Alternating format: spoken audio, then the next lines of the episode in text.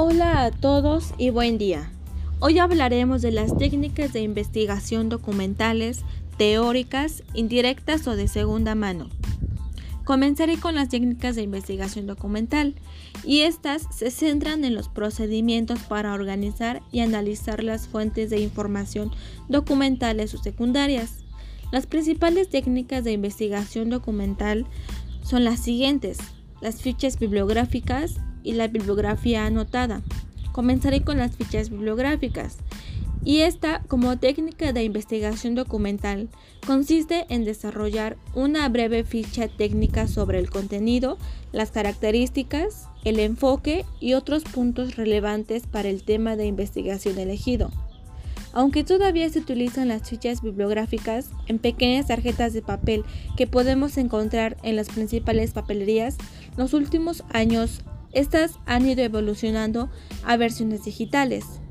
En esta categoría también entran las fichas hemerográficas, audiográficas y videográficas, aunque hay quienes las abordan como distintas técnicas de investigación documental con enfoque en el medio al que se orientan.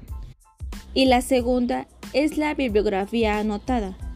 En esta, su proceso es similar a las fichas bibliográficas, la elaboración de una bibliografía anotada consiste en elaborar un listado de documentos con detalles completos sobre las fuentes y así comentar cuáles son los temas principales con relevancia para un proyecto específico dentro de un mismo documento.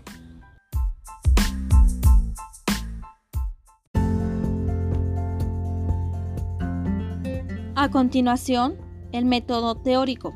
Este permite descubrir en el objeto de investigación las relaciones esenciales y las cualidades fundamentales, no detectables de manera sensoperceptual. Es por ello que se apoya básicamente en los procesos de abstracción, análisis, síntesis, inducción y deducción. Entre los métodos teóricos se destacan fundamentalmente dos, que es el método histórico y el metodológico. El método histórico caracteriza al objeto en sus aspectos más externos, a través de la evolución y el desarrollo histórico del mismo, y el método lógico reproduce en el plano teórico la esencia del objeto de estudio, investigando las leyes generales y primordiales de su funcionamiento y desarrollo. Dentro del método lógico están incluidos el método hipotético deductivo, el método causal y el método dialéctico, entre otros que también podemos encontrar.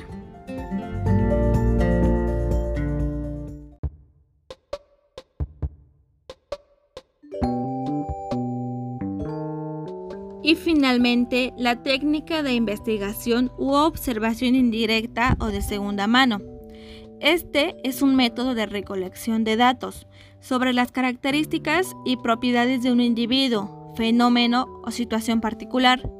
En esta metodología, el investigador no estudia el fenómeno por sí mismo, sino que se conforma con las impresiones derivadas de fuentes secundarias.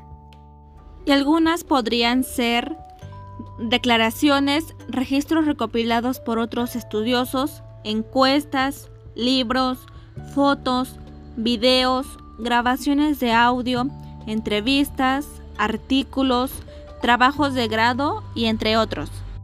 Y es que a pesar de las ventajas que proporciona ese instrumento de recolección de datos, muchos investigadores prefieren el empleo de la observación directa.